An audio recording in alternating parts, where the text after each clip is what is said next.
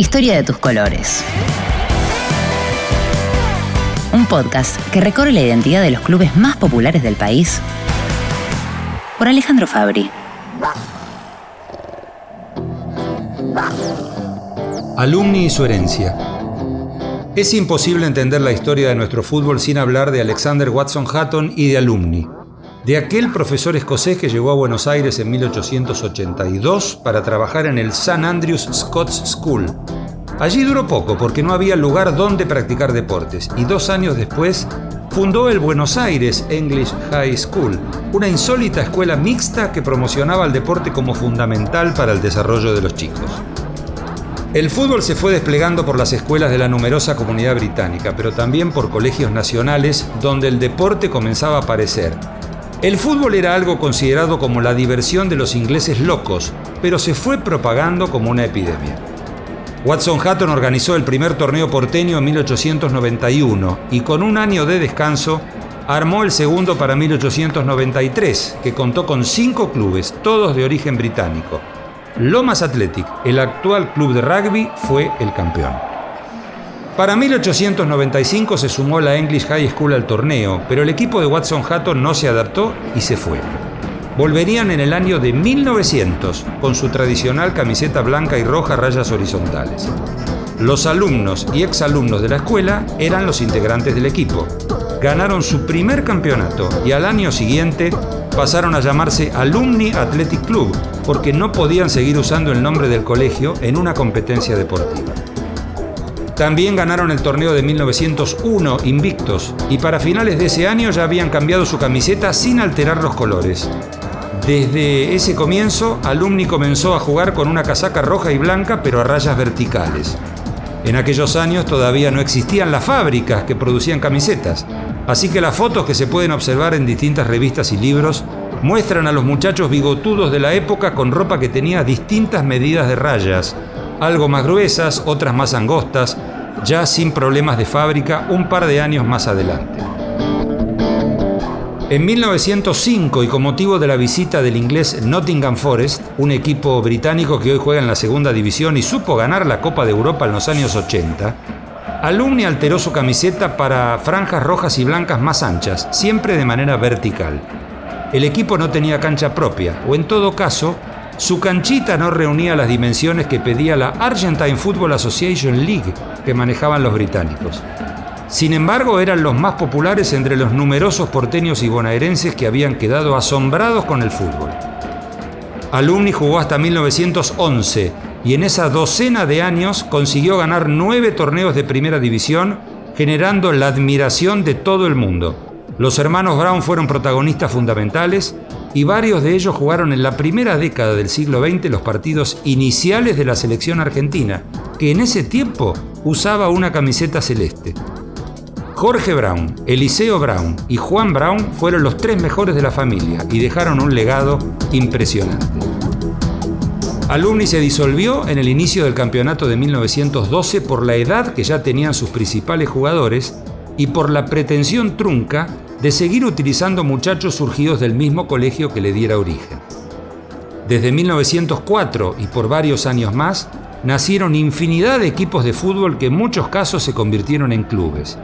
Lo que había representado Alumni como primer gran equipo argentino sirvió para que los fundadores de varias instituciones lo homenajearan eligiendo el mismo tipo de camiseta y los idénticos colores del campeón, rojo y blanco a rayas verticales. Así fue como Barraca Central en 1904, 9 de julio de Rafaela en ese mismo año, Estudiantes de La Plata en 1905, Talleres de Remedios de Escalada en 1906, Unión de Santa Fe en 1907, San Martín de Tucumán en 1909, Cañuelas en 1911 e Instituto de Córdoba en 1918, adoptaron el rojo y blanco a rayas como su ropa oficial. Lo mismo que Alumni de Villa María Córdoba cuando se puso camiseta y nombre en 1934. En esos primeros años del fútbol organizado en Buenos Aires y alrededores, los clubes británicos fueron amos y señores con sus colores particulares.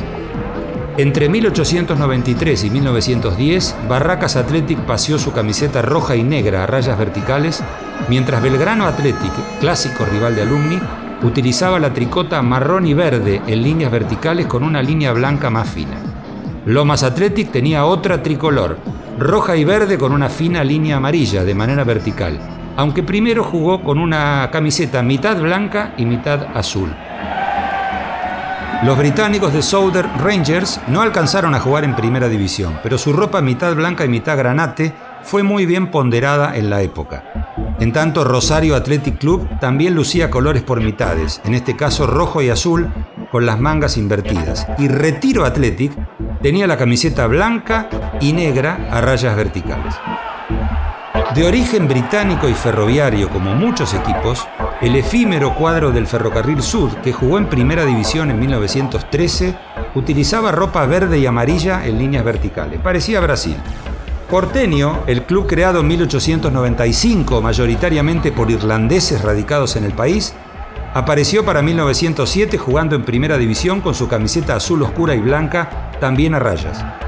Porteño siguió participando hasta la llegada del profesionalismo y se mantuvo por 22 temporadas en la A tenía la cancha en los bosques de Palermo, muy cerca del actual hipódromo argentino. Empleados y jefes británicos del frigorífico The River Plate Fresh Meat, o sea, carne fresca del Río de la Plata traducido, armaron su propio equipo y lo llamaron Reformer, en reconocimiento al nombre del barco que casi siempre cargaba la carne fresca en el puerto de Campana, donde estaba el establecimiento. Jugaron entre 1905 y 1909 en Primera División y se fueron tras el torneo de Segunda de 1910. El color de la camiseta de Reformen era obvio, completamente rojo, como la carne vacuna. En esos años aparecieron equipos que se transformaron en clubes, se afiliaron, jugaron y en algún momento dejaron de participar. Quedaron sus diferentes historias y los nombres y colores que los hacían reconocibles. El rojo y verde a rayas verticales fue patrimonio del liberal argentino, un cuadro con orígenes políticos muy claros y una pertenencia al límite difuso entre Villa Crespo y Caballito, con canchita en la calle Guarnes al 100, a metros del actual Parque Centenario. Con esos mismos colores, distribuidos también de manera vertical, el rojo y el verde, nació el club El Aeroplano de Valentín Alsina, con nombre elegido homenajeando los compases de un tango de Pedro Mafia de 1917. Cinco años después, los muchachos decidieron cambiar el nombre, se inclinaron por el barrio y lo pasaron a llamar Sportivo Alcina. Rojo y verde para toda la vida, el club sigue funcionando pese a que en los años 40 se desafilió de la AFA. Varias colectividades tuvieron sus clubes durante el fútbol del amateurismo y hubo otros cinco que florecieron en pleno profesionalismo. Si nos situamos entre 1910 y 1930, los inmigrantes alemanes crearon el Deutscher Fußballverein, creado en 1922, con camiseta blanca similar a la casaca histórica de Alemania con escudo en el pecho. Blanca, pero si el rival tenía el mismo color, se ponían una igualita pero en azul. Jugaron hasta 1930 en el ascenso amateur.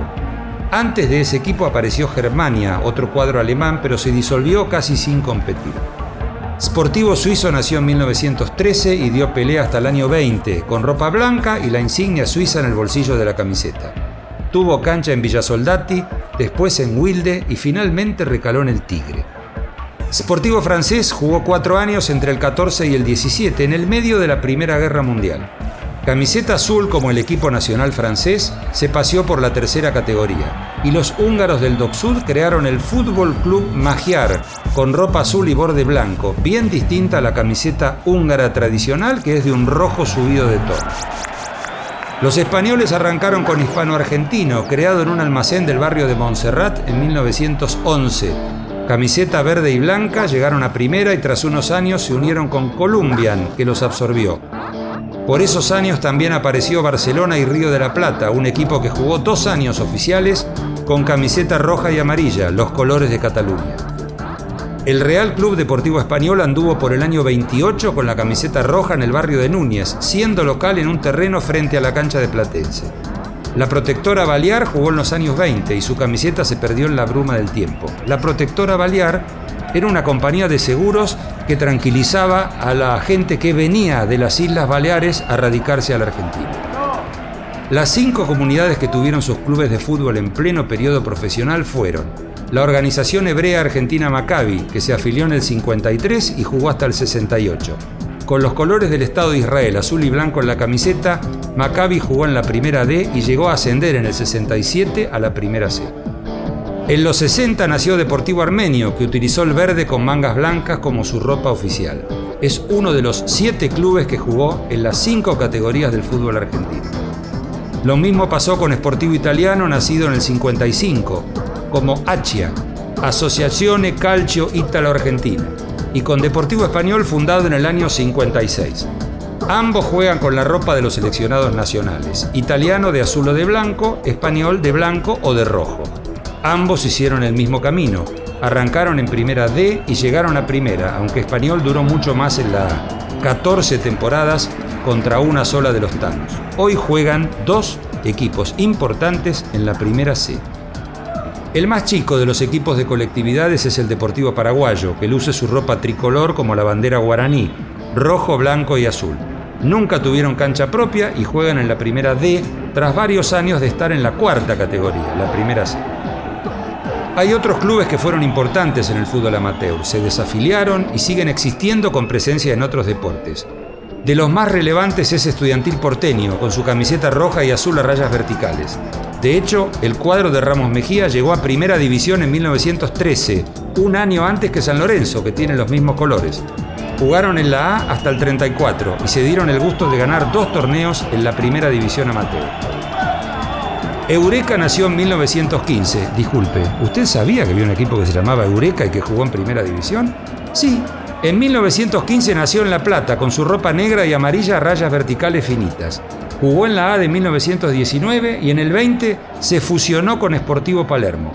Eureka le había ganado la final del 18 Almagro en la cancha de Racing y llegó a la A con ese nombre tan particular. Jugaba de local en la canchita de Banco Nación en el barrio de Floresta, no tenía cancha propia. Y para finales del 20 ya era Sportivo Palermo, que mantuvo su nombre, lo absorbió y de paso utilizó sus jugadores. Perla del Plata fue un club con canchita en la isla Maciel. La camiseta era azul y blanca en finas rayas verticales, al estilo de Sportivo Barracas o de los Andes. Se disolvió en 1930. Primero de mayo jugaban caseros con una camiseta parecida a la de San Telmo, azul y celeste rayas. Kimberley todavía existe, nacido como una separación de Platense en 1906. Llegó a primera división y estuvo entre el año 12 y el 15. Rayas verticales verdes y azules. Hubo dos clubes llamados Honor y Patria. Uno era de Floresta y tenía la misma camiseta que Alumni, roja y blanca, rayas verticales. El otro era de Bernal, fue fundado por inmigrantes españoles y su camiseta, como había varios catalanes entre los fundadores, era roja y azul a rayas. El Honor y Patria Bernalés ganó la B del 29 y se dio el gusto de jugar un año en la A en 1930. Floresta jugó en la A en 1915, era local en el Parque Avellaneda y su camiseta era original para la época, violeta con cuello y puños blancos. El otro equipo con un color similar fue el Club Atlético Bernal, ropa blanca y violeta a rayas verticales, siempre en el ascenso. Bristol de Parque Patricios tenía una ropa azul con una banda diagonal blanca. La Cámara Mercantil de Lanús, que tenía su equipo de fútbol, usaba ropa celeste. Boulogne era azul oscuro y blanco a rayas verticales y el Sportivo Atlántida lucía una tricolor rayada similar a la de River en esos años. Blanca, roja y negra, pero con pantalón azul, un cambalache. No alcanza el tiempo para seguir explicando los colores de tantísimos equipos que jugaron en el ascenso amateur, sencillamente porque son varios centenares de clubes que nacieron para jugar al fútbol, contagiados por la epidemia que generó el deporte más popular. Algunos siguen, otros se fueron y no nos dimos cuenta. El archivo, la historia de nuestro fútbol y los recuerdos distribuidos por ahí son las pruebas de tanto amor, de tanto afecto por jugar y por ilusionarse con ganar el partido de turno. Historia de tus colores. Un podcast de la Secretaría de Medios y Comunicación Pública.